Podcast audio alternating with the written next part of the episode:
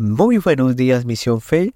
Hoy, primero de diciembre de 2023, nos toca nuestro devocional titulado La promesa se cumplió, basado en la lectura bíblica de Primera de Crónicas 16 del 7 al 13. Mientras estudiaba en la universidad en la ciudad de Lima, siempre tenía la costumbre de volver a casa en la época navideña. Era un momento especial vivir este acontecimiento tan importante junto a la familia.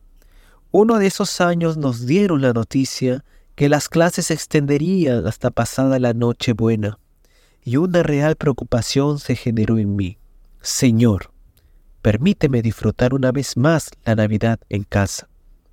Fue mi oración, y a la mañana siguiente un gran aviso colocado junto a la entrada principal decía lo siguiente. Todas las clases y labores académicas deberán concluir hasta el día 23 de diciembre. ¿Te imaginas ese momento? Estaba contento y agradecido. El Señor había respondido a mi petición.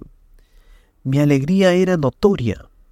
Podía regocijarme al recordar sus maravillas. Él siempre demostró su amor y fidelidad.